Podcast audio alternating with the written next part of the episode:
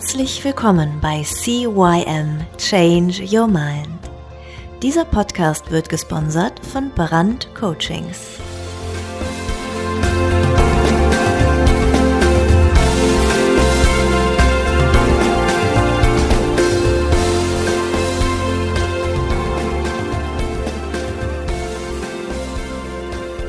Ja, hallo, auch herzlich willkommen von meiner Seite. Mein Name ist Thorsten Brandt.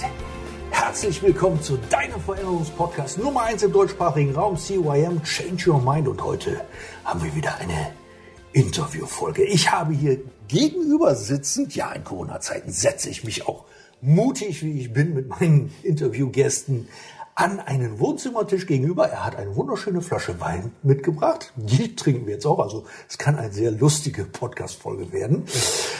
Den lieben Holger Nentwig von GFMS Nentwig. Der ist Spezialist für Vermögensaufbau, Sicherung und Nachfolge. Den Holger habe ich kennengelernt. Ich glaube, es war 2019 oder 2018. Bei einem ja, Seminar im Ausland. 18, 18 war es, ne? Im Ausland. Nee, erstmal in Deutschland. Stimmt. Kennengelernt habe ich dich. In Rating. Da habe ich dir ein Seminar verkauft. Yep. Ne? Und dann haben wir uns anschließend auf dem Seminar natürlich dann auch nochmal getroffen. Genau. Ähm, ja, ein netter Kerl. Ähm, und der hat auch einen Podcast. Äh, Finanzen lernen leben. Lernen, planen, leben. Lass dich nicht abzocken. Mit der Genau. progressiven Überschrift. Eigentlich müsste ich es wissen, weil ich schneide seine ganzen Podcast-Folgen. Gut, egal. Aber damit ihr ein bisschen den Holger auch kennenlernt, Holger, ich habe hier zehn Fragen, wie üblich. Denkt nicht drüber nach. Hau einfach raus, was dir dazu einfällt. Meine Freunde sagen über mich. Zuverlässig und kompetent. Wenn ich mir eine Superpower aussuchen dürfte, wäre das? Hellsichtigkeit. Ich bin glücklich, wenn. Wenn ich so lebe, wie ich gerade lebe. Das letzte Mal richtig gelacht habe ich über.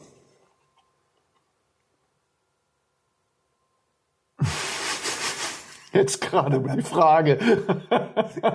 genau. Wichtige Werte für mich sind.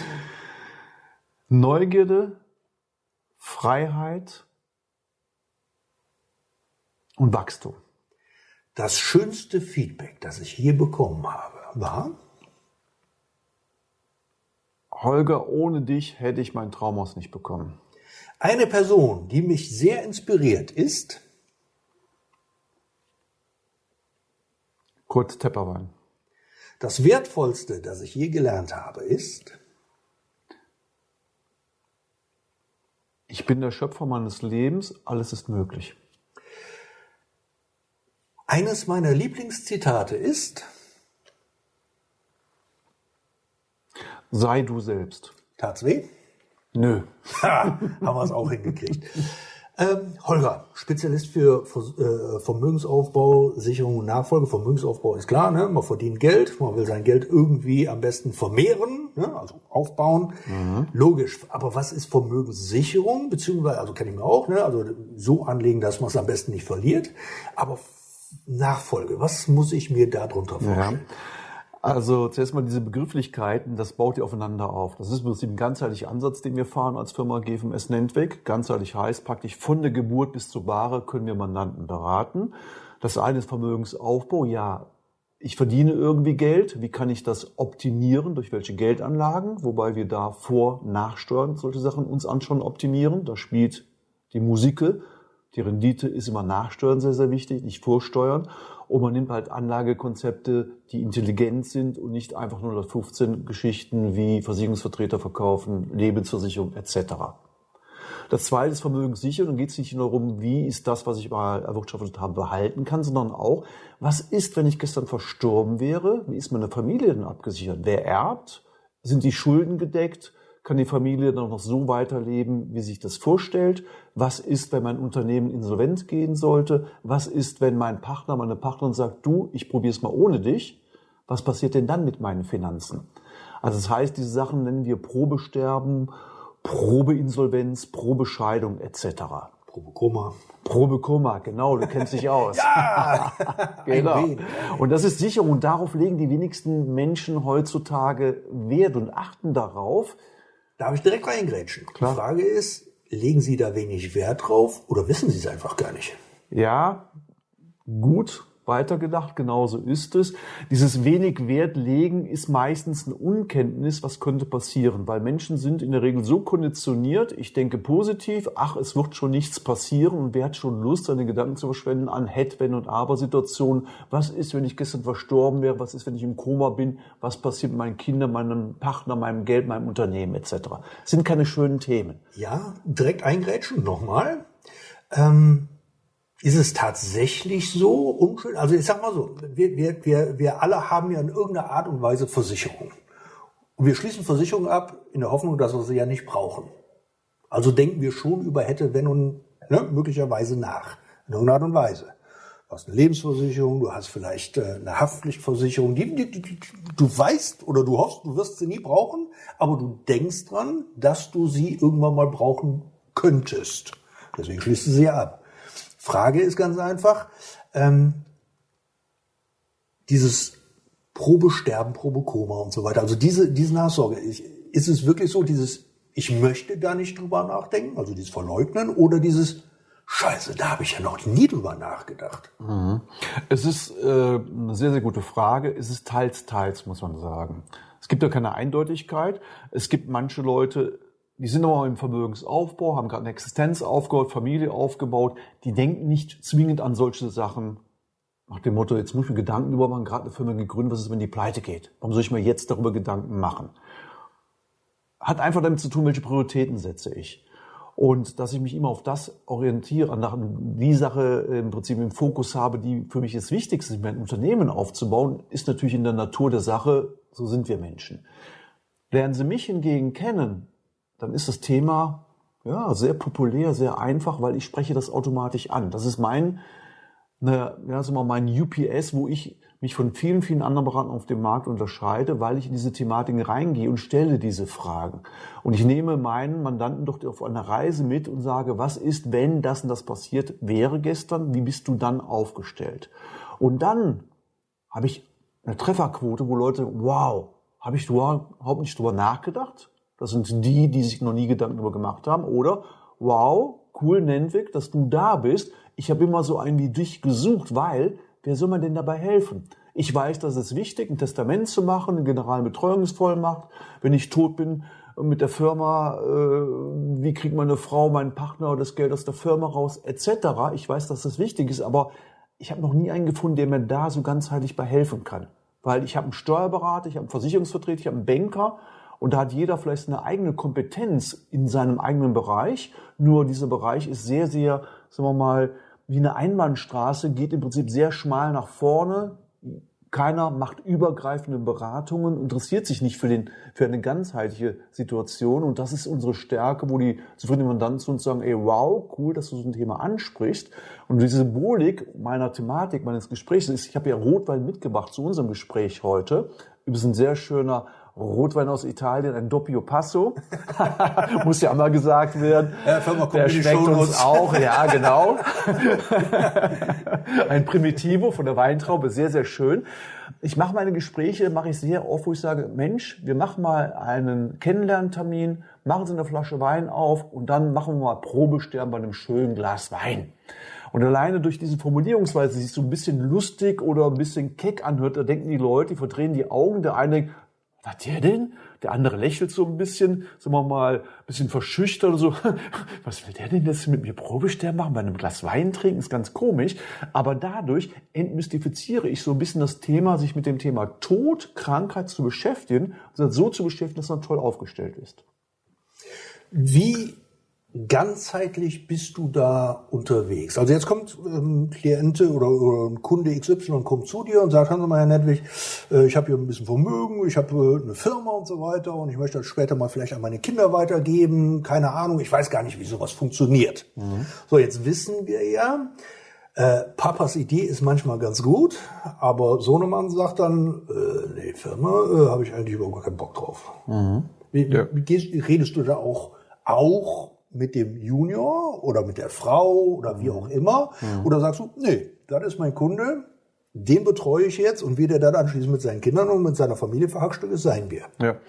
Es kommt drauf an, sowohl als auch. Das ist jetzt nur die Beantwortung deines Gedankenganges.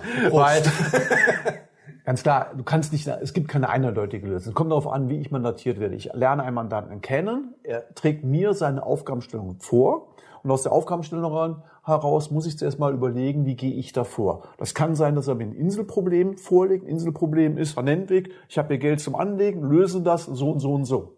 Das ist ein Inselproblem, kann ich ihm Lösung bieten. Ich sage das gibt die Möglichkeit, so können wir vorgehen. Dann sage ich aber, aber wir müssen uns die ganze Welt mal, deine ganze Finanzwelt, deine ganzen Assets, deine ganze Familiensituation, deine Ziele und Wünsche anschauen. Und dann wird auseinandergebröselt, wer bist du, was machst du, wie kommt Geld rein, wo sind die Stärken deiner Finanzen, wo sind die Schwächen deiner Finanzen.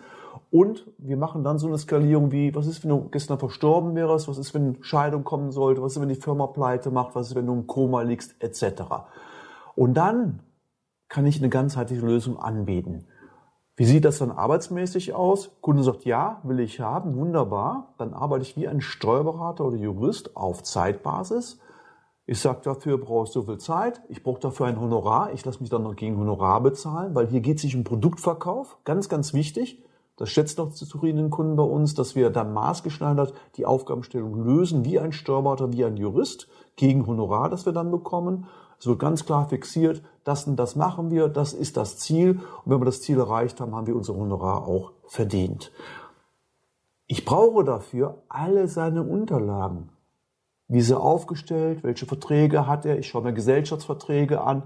Ich schaue mir Testamente, wenn sie insofern schon vorhanden sind, Generalvollmachten an. Ich schaue mir alle Versicherungsverträge an. Ich schaue mir alle Finanzierungsverträge an, insoweit vorhanden, alle Assets, alle Anlagen, die er schon hat. Also eine ganzheitliche Datenaufnahme.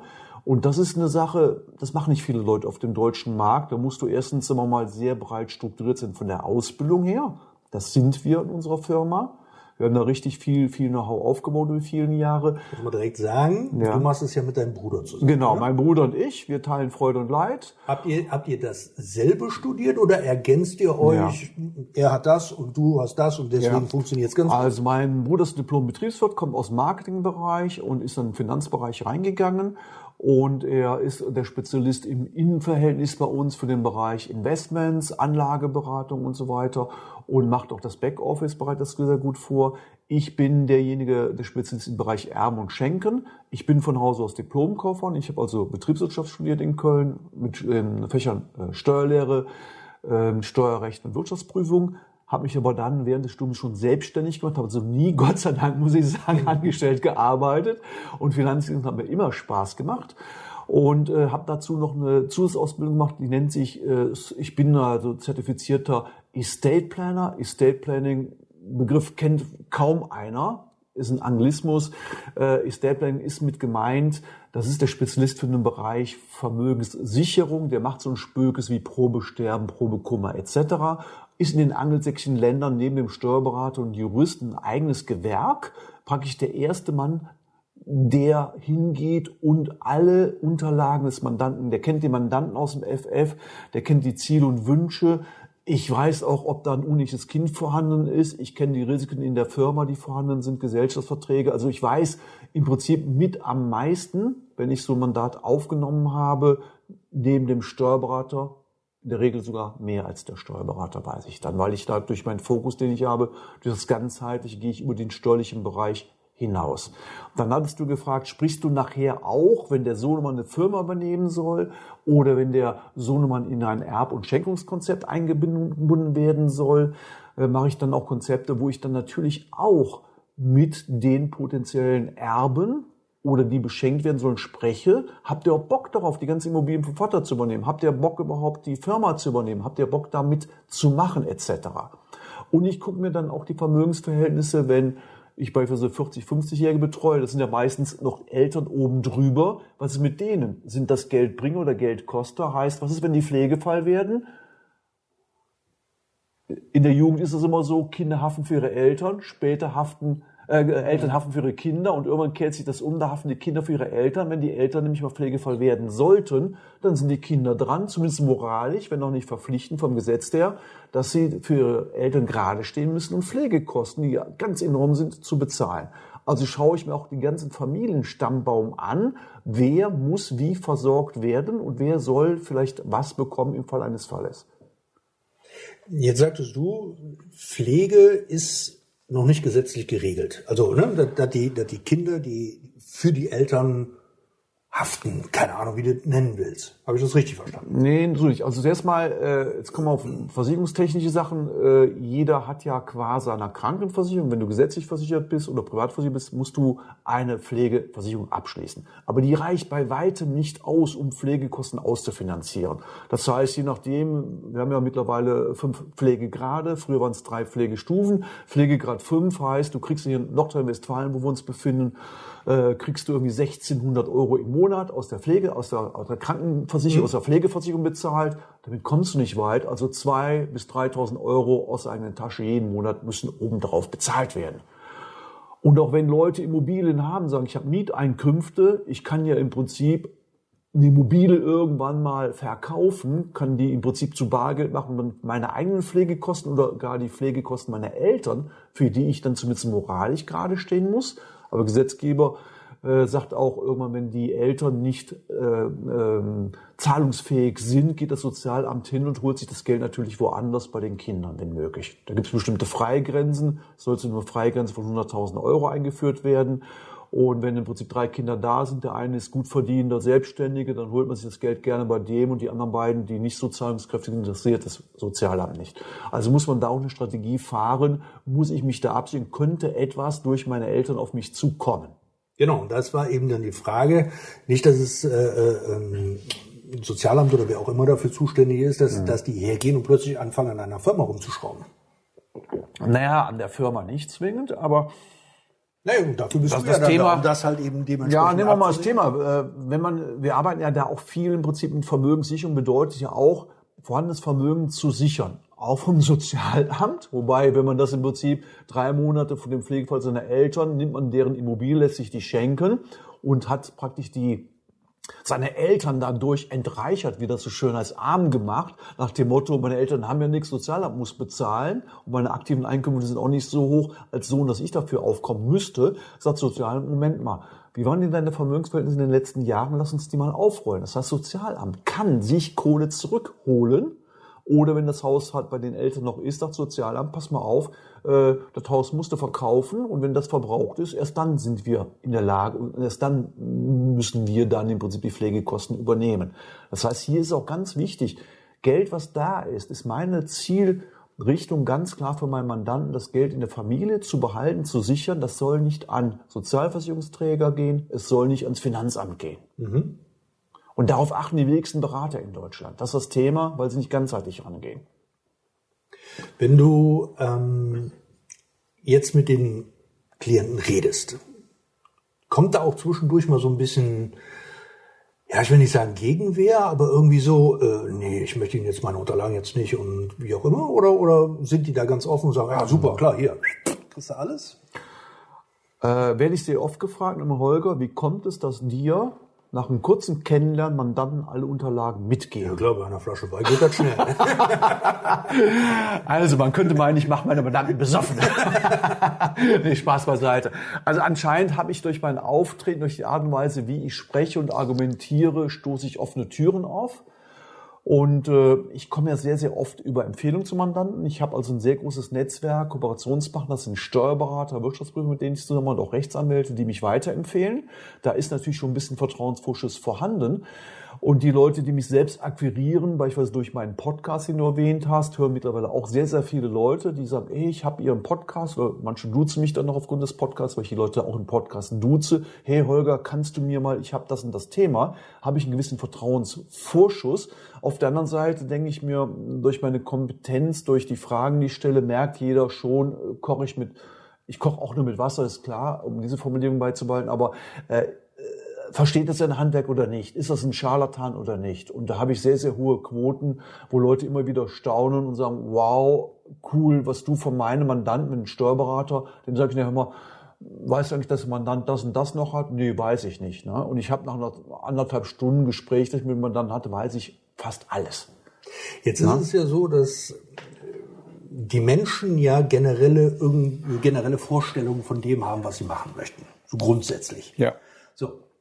Jetzt kommst du und sagst, ja, der Plan ist zwar schön, mhm. aber der wird sie später vielleicht mal Geld kosten oder der sorgt dafür, dass ihre Kinder nicht so gut abgesichert sind oder wenn sie mal im Kummer fallen, haben sie ein richtiges Problem, weil keiner ist für die Firma zuständig. Ja. Mhm. So, und jetzt wissen wir ja, ähm, Verantwortung aus der Hand geben ist immer ein großer Schritt. Ja, man kennt ja so diesen berühmten Spruch, wenn du willst, dass das ordentlich gemacht wird, mach es selber. Mhm. So, wenn jetzt zum Beispiel du ein Probe Koma machst oder mhm. eine Probe krank oder wie auch immer, ja, so, das ist jetzt eine Firma da und du sagst dann einfach, okay, wir müssen aber gucken, dass wenn du in Koma fällst, muss ja irgendjemand die Firma führen. Mhm.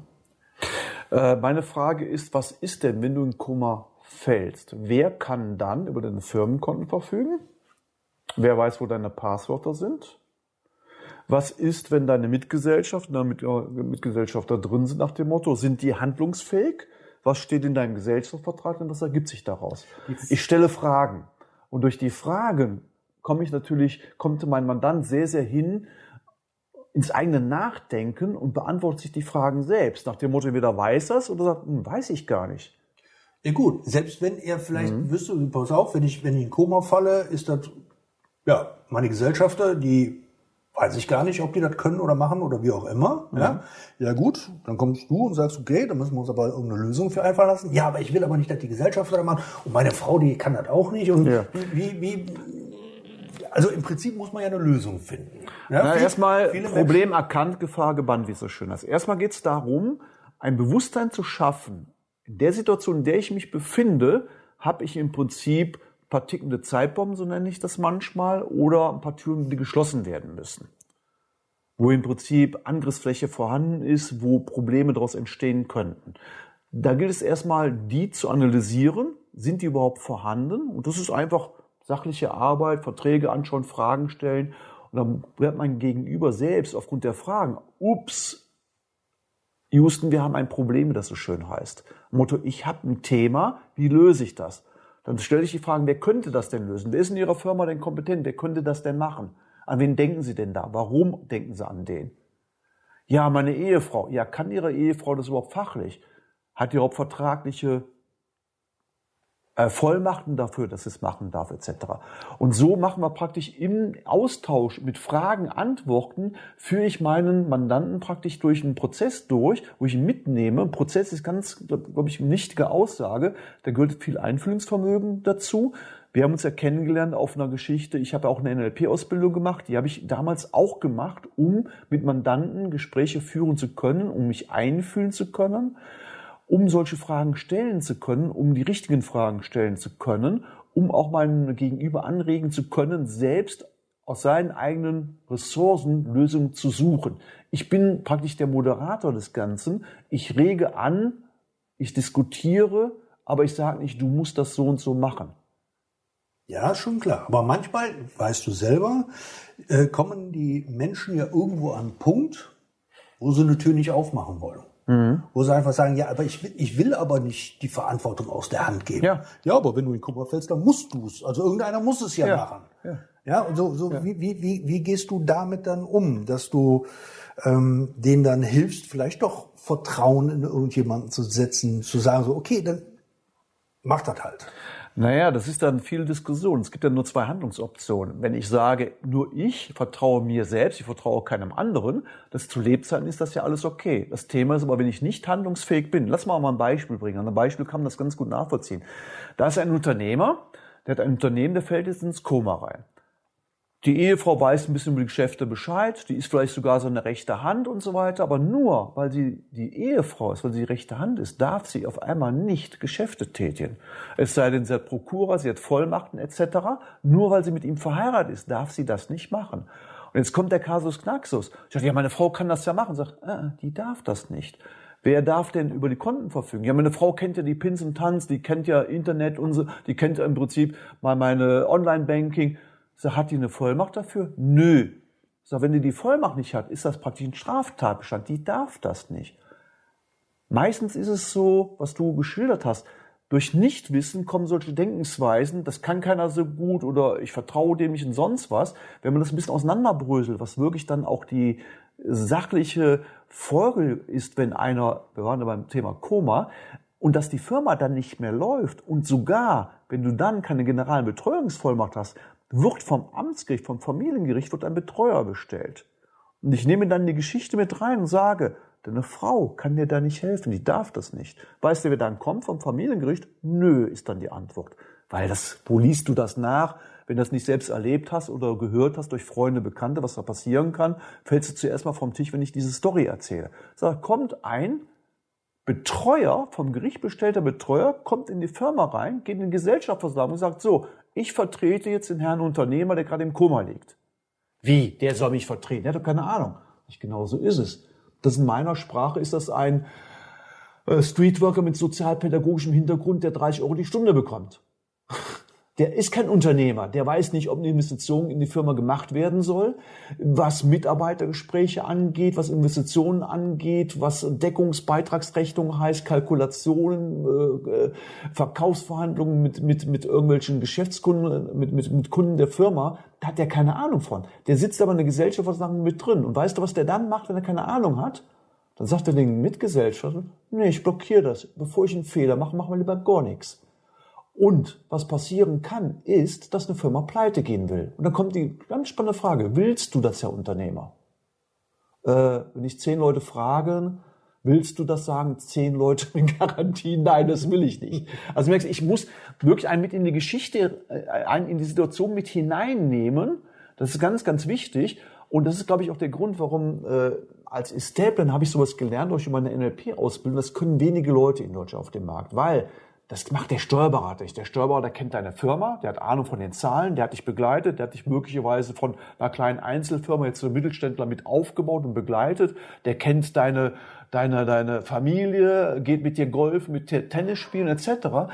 Aber der wird nicht dieses Thema so angreifen können, wie ich das mache weil das ist eine ganz andere Baustelle. Der Banker, der die Kredite gegeben hat für die Firma, mit dem er vielleicht auch Golf oder äh, im Privatbereich Grillpartys feiert etc., der kann auch diese Situation nicht managen. Und in dem Gespräch, was ich gerade geschildert habe, kommt wirklich heraus, hey, ich brauche da wirklich für mich als Unternehmer eine Entscheidung, wie ich meine Verträge mache, wenn was passiert, damit meine Firma top aufgestellt ist und damit auch meine Familie abgesichert ist. Dann gehst du also her, wenn ich dich richtig verstanden habe, damit dein Klient die Augen geöffnet bekommt, wie überhaupt seine tatsächliche Situation ist, äh, spielst du quasi so ein Dickens-Modell durch. Also dass du zum Beispiel hergehst und sagst so erstmal so richtig in die Kacke, ne? ja. sterben, Koma, was auch immer. Ja. Keiner ist da, keiner kann ein Unternehmen führen, das Ding geht pleite. Willst ja. du das? Nein? Okay, ja. dann lass mal doch mal gucken, die Sonnenseite des Lebens. Genau ja, um halt äh, ein großes Delta zu erschaffen. Ja, erstmal großes Leid und anschließend dann die freudige Seite. Das heißt, wenn du dann mal aus dem Koma wieder erwachst, dass du zumindest mal in irgendeine Firma zurückkehren kannst. Korrekt. Wie stark ist ähm, die finanzielle Motivation der Kunden? Also geht es denen wirklich um, um Sicherung der Familie oder geht es darum, dass sie sagen, ja, ich will auf, auf, auf keinen Fall irgendwie ein bisschen Geld verlieren oder äh, muss auf jeden Fall immer mehr werden, weil du machst ja auch, wie gesagt, Vermögensaufbau. Wie, wie, wie sind da die prozentualen ähm, ja, Abschnitte bei mhm. euch im Unternehmen? Also ist eher Vermögensaufbau oder sagst du, okay, Vermögensaufbau läuft mit, aber ist hauptsächlich Sicherung oder ist eher die Nachfolge euer, euer Kerngeschäft? Also wo, wo sind da bei euch ähm, die Schwerpunkte gelegt? Also unser Einstieg ist in der Regel ganzheitlich, indem wir dieses Gespräch führen, Probe Sterben, Probe Koma. Und dann mit, ich sag mal, als Bild mit 20 Ordnern rausgehen, in den Ordnern als Bild dafür, da stehen alle Verträge, Gesellschaftsverträge, Darlehensverträge, Assets, Bankkonten, äh, Depots, was weiß ich, alles drauf, äh, die der Mandant hat. Das wird durchgearbeitet als Ist-Situation. Und dann gucken wir, was kann dann passieren, indem man so Sachen durchbespricht mit Probesterben, Probekoma, Insolvenz, Scheidung etc. und dann Lösungsvorschläge ausarbeitet. Und dann werden die einzelnen Baustellen abgearbeitet. Das heißt, auf der einen Seite haben wir dann reine, ich sag mal, Papierlösung, wo es darum geht, welche Verträge brauche ich, Testament, Handschriftstestament, notarielles Testament oder Generalbetreuungsvollmachen etc., Vollmachten in der Firma, das wird alles bearbeitet, wobei ich berate weder steuerlich noch juristisch, ganz wichtig zu sagen. Ich bin so der dritte Mann im Boot der erste Mann im Boot, der zuerst mal das Ganze so ausarbeitet und dann den Steuerberater, den Juristen, den Notar mit ins Boot nimmt, um nachher das zu fixen und umzusetzen. Aber ich bin praktisch der Zügelhalter in den ganzen Beratungsbereich und bringe das Ganze auf die Spur. Das ist im Prinzip die Papierlösung. Das andere ist, wir sprechen ja dann auch die einzelnen Assets durch. Was kann passieren? Ich schaue mal so eine Lebensversicherung an. Da stellen wir immer wieder fest, da sind Verträge drin, das deutsche liebstes Kind. Jeder Deutsche hat im Schnitt drei Lebensversicherungen. Wie viel hast du? Äh, eine. Eine. Na, dann wirst du die, hast du die Statistik ein bisschen verschlechtert. und wenn man liest in, in, in, in, Zeitungen und im Radio und Fernsehen hört und sieht, dass Lebensversicherungen überhaupt gar keine Rendite mehr machen, was hat der Deutsche früher gemacht? Da wurde eine Versicherung gekauft, weil die Bank oder Versicherungsvertreter sagt, das musst du haben, ist ganz wichtig. Das ist das Geschäft mit dem Sargdeckelgeklappere. Du musst das für deine Altersversorgung tun. Was, wenn du morgen stirbst, mach das mal. Aber die Dinger sind von den Renditen her keine Brüller. Also muss man bewerten, ist das überhaupt eine Renditeanlage oder kannst du durch Umschichtung eine höhere Rendite erzielen? Da fängt im Prinzip dann der Feinschliff an, in der nächsten Runde die vorhandenen Produkte zu bewerten und zu gucken, wie kann ich die optimieren. Bei mir ist immer das erste Thema, was ist da, wie kann ich das safen und optimieren? Und ich muss sagen, wir können aus jedem Bereich, aus jedem Kunden, können wir so viel, sagen wir mal, äh, versteckte äh, äh, Ressourcen hervorheben, wo wir Renditen optimieren können, Verbesserungen rausholen können mit dem Vorhanden. Da muss kein neues Geld in die Hand genommen werden, sondern aus dem Vorhanden durch geschickte Umschichtung und Verbesserung kann man schon Vermögen aufbauen. Da staunen manche Leute immer wieder.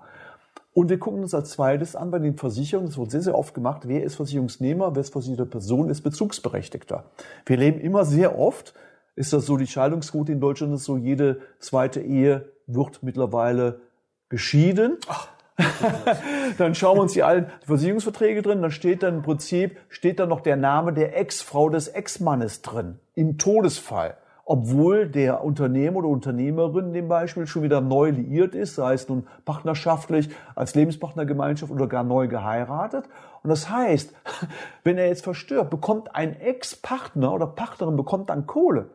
Das prüft der Versicherungsvertreter aber nicht ab. Das interessiert den nicht. Der hat das Ding einmal verkauft, macht keinen neuen Umsatz, also dümpelt das dahin. Wir schauen uns solche Verträge an. Das zweite ist, gucken wir uns, sind die steuerlich optimal abgeschlossen. Wir gucken immer, du musst die Freibeträge ausnutzen. Freibeträge bei Schenken und Erbe. Also ich muss dazu sagen, meine Zielgruppe sind natürlich Besserverdienende. Ich habe jetzt keine Leute, die wenig Geld verdienen, sondern das sind alles Besserverdienende oder die Kinder von besser verdienen, die aber auch irgendwann in den besser verdienenden Status hineinkommen. Das sind unsere Kunden als Zielgruppe. Da ist immer Geld vorhanden. Wenn Geld vorhanden ist, ist immer die Frage, wie ist das Vermögen strukturiert? Ist es richtig strukturiert? Was ist im Falle von irgendwelchen Todesfällen? Wer kriegt was? Wie viel kriegt das Finanzamt? Und wie kann ich diese Situation optimieren? Das ist das, was wir machen. Das Vorhandene erstmal zu verbessern. Da geht es nicht darum, wie Versicherungsvertreter Banken das heutzutage leider immer mehr und mehr machen. Die lernen Mandanten kennen, was wird gemacht oh, das, was du hast, ist gut, du brauchst was Neues, da wird was Neues im Prinzip verkauft. Vielleicht auch der Grund, warum die Branche im Versicherungsbereich, im Bankenbereich so einen schlechten Ruf hat. Die Majorität der Branche determiniert den Ruf der Branche. Das sind sehr, sehr viele Verkaufsmaschinen draußen unterwegs, muss man dazu sagen. Aber die Kunst der guten Beratung ist aber das Vorhandene zu gucken und zu optimieren. Da kann man so viele Potenziale heben und das muss ich sagen, macht mir persönlich natürlich riesen Spaß. Das ist das, wo, was mir auch immer Spaß und Freude bei meinem Job macht. Das ist ja auch wichtig. Ich mache immer das, was mir gerne, was, was mir Spaß und Freude bereitet. Da können wir Dinge heben. Das ist, fasziniert mich immer wieder und meine Mandanten sowieso. Wobei ich denke einfach mal, weil du auf Honorarbasis und nicht auf Provisionsbasis arbeitest, fällt dir das natürlich dann auch wesentlich leichter. Also wenn, wenn du jetzt auf rein Provisionsbasis mhm. arbeiten würdest, mhm. ist natürlich immer ein Neuverkauf von irgendwas ja. oder Zusatzverkauf ja. immer attraktiver als eine Umschichtung. Ja. Wobei, wir haben ja zwei Standbeine. Das eine, was wir die ganze Zeit sprechen, ist unser Honorarberatungsbereich. Ich habe aber auch Leute, wie gesagt, ich habe jetzt beispielsweise ein, ein großes Mandat neu übernommen. Da bin ich angetreten, auch gegen Vermögensverwaltung. Also wir sind angetreten. Da haben wir, hat ein Unternehmer Stock Options verkauft in Millionenhöhe und wir haben von dem ganzen Batzen zwei Millionen die Verwaltung bekommen. Da sind wir gegen andere angetreten und haben die Hälfte von den vier Millionen, zwei Millionen zu uns bekommen. Das wird dann über Produktivkapital, über Investmentfondsstrategien, ETS, was weiß ich alles angelegt. Da müssen wir uns auch nicht verstecken. Auch das können wir, da sind wir richtig gut drin. Obwohl wir so eine kleine Nummer sind, scheinbar. Aber durch unsere Netzwerkpartner und so weiter sind wir da eine recht große Nummer, können Top-Konditionen mit Top-Ergebnissen liefern. Da sind wir gegen andere angetreten. Da geht's dann nicht um Erben- und Schenken-Konzept, da geht's im Prinzip, hier ist das Geld, was kannst du für uns tun? Welche Performance hast du bisher bei deinen Kunden geschafft? Und wie kannst du steuerlich optimieren? Was hast du für, was hast du für Vorstellungen? Überzeug mich bitte, sonst gebe ich dir mein Geld nicht. Auch das machen wir. Da geht's nicht um Honorarberatung, um Erben und Schenken. Ja? Wobei interessant ist, bei dem Mandanten, es ging darum, das Geld anzulegen, bin ich genauso jetzt drin im Bereich Erben und Schenken, wo ich ein Honorar vereinbart habe, habe einen neuen Steuerberater ins Boot genommen, wo wir dann über so Sachen sprechen müssen wie vermögensverwaltende äh, GmbHs oder äh, Genossenschaften oder Stiftungen nach dem Motto, wie kann man hier Sachen optimieren. Da nehme ich aus meinem Netzwerk Partner mit rein, die hier optimal gestalten, damit die Kohle in der Familie bleibt und nicht ins Finanzamt geht. Ja? Prima. Das war der erste Teil von dem Interview mit Holger Nentwig, der mir gegenüber sitzt und gerade ein Schlückchen seines hervorragenden Primitivo Weines trinkt. Der das darf ich jetzt einfach mal so sagen, weil er war vor einigen Jahren war er ähm, Kunde, dann war er ein Coachie und mittlerweile sind wir Freunde geworden. Und deswegen darf ich jetzt auch ein bisschen unverschämt sein. So ist es. Der redet nämlich mittlerweile genauso viel, wenn nicht sogar ab und zu ein bisschen mehr als ich. Und das will was heißen, liebe Das will wirklich was heißen. Alles klar, wir hören uns nächste Woche wieder, äh, wenn es dann wieder heißt, euer Veränderungspodcast Nummer eins im deutschsprachigen Raum CYM. Ich bin der Thorsten und das war der Holger. Das war der Podcast CYM Change Your Mind. Alle Rechte an diesem Podcast liegen ausschließlich bei Thorsten Brandt. Weitere Informationen zu CYM Change Your Mind sowie Medien und Hypnosen sind erhältlich unter www.brand-coachings.com.